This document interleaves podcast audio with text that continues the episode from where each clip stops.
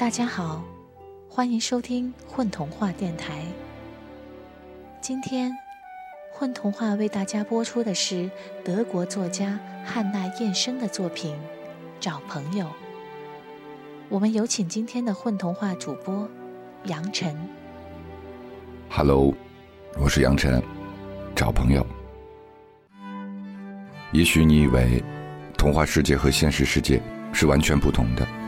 但事实可不是那样，对那个世界稍微有一点了解的人，都会告诉你，其实童话世界和我们的世界差不多。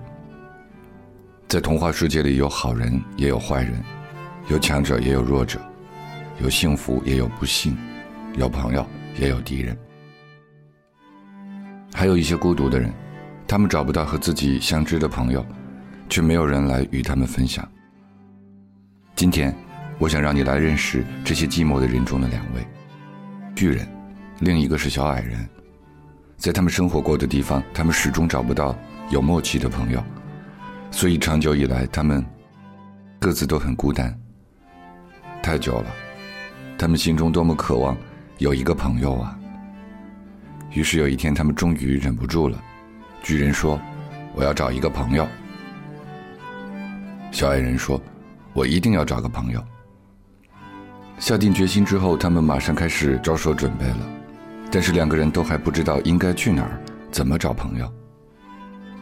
小矮人的计划是穿过整片田野，一直大声呼喊，直到有人听到他的呼唤，愿意当他的朋友为止。巨人打算这么做，他要写一则征友启事，一直挂着，直到有人看到，想跟他交朋友为止。说干就干。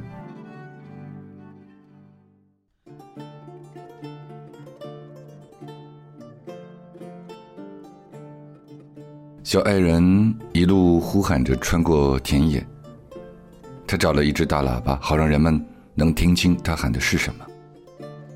巨人则把自己的征友启事贴在一块大大的公告板上，木板上已经贴了很多广告和告示，其中有“上级仙女魔杖热销中”，“邋遢姑娘牌女鞋最后三双”，“三个愿望让您满意而归”，“王子在逃中”，类似这些的还有很多。但是巨人一来，他的征友启事就把其他的告示都盖住了。找朋友三个大字，人们在很远的地方都看得到。巨人拖着脑袋想了很久，应该怎么描述他的征友条件呢？最终，他还是决定只写这三个字儿除了朋友，他真的没有什么别的要求。英雄所见略同，小矮人的看法也是一样的。不同的是，他一开始便打定主意，没有像巨人那样想那么久，找朋友。喊着这三个字儿，小矮人一路穿过绿色的田野，离那个大大的公告板越来越近了。在很远的地方，他就已经看见巨人的征友启事了。小矮人吃惊极了，谁写下了他想说的话呢？接着，他就看见了站在公告板旁边的巨人，他的样子好像在等什么人。巨人实在是太巨大了，小矮人只有站得足够远，才能看得见他的全貌。如果他靠得太近的话，就只能看见巨人的脚尖。如果那样的话就太可惜了，因为他一看见巨人就立即喜欢上了他。他的脸多可爱啊！虽然巨人不可思议的巨大，但却长了一双温柔的眼睛，在这双眼睛里饱含着渴望友谊的光芒。正是同样的渴望，使小矮人不顾艰难来到了这里。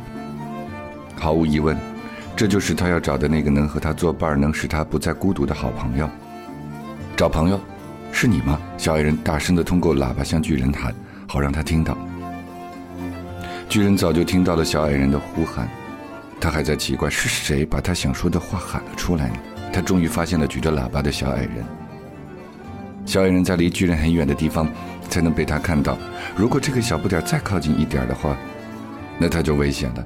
巨人的大脚可是不长眼睛的，如果那样的话就太可惜了。因为巨人一看到小矮人就立即喜欢上了他。多可爱的小脸儿啊！虽然是不可思议的小，但它却长了一双温柔的眼睛，在这双眼睛里同样饱含着渴望友谊的光芒。正是同样的渴望，使巨人在公告牌底下等了那么久。毫无疑问，这就是他要找的那个能和他作伴、能使他不再孤独的好朋友。朋友找朋友，正是我！巨人激动地说。他弯下腰，轻轻地把小矮人举起来。小矮人觉得巨人的领子下边很安全。在他好朋友的耳朵旁边说话，不用喇叭就能听得很清楚。现在两个人可以开始一种令人激动的新生活了，因为他们两人都从对方那里了解到了以前从不知道的新鲜事儿。小矮人只要坐在巨人的肩膀上，就能在几秒钟之内走完以前他要花上一天才能走完的路程。他的眼睛还能越过高大的树木和山丘，看到很远很远的地方。这时他才第一次发现，原来世界真的是无限大呀！巨人也觉得现在比以前好多了，因为小矮人可以帮他捉身上的跳蚤。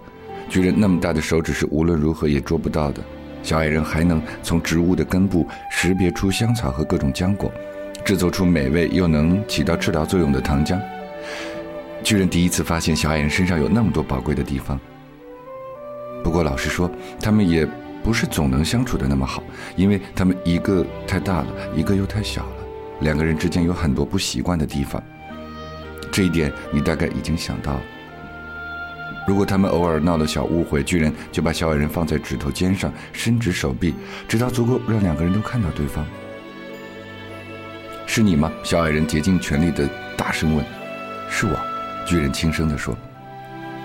这样，他们就明白了为什么他们会在一起，因为一切答案就在这一问一答之中。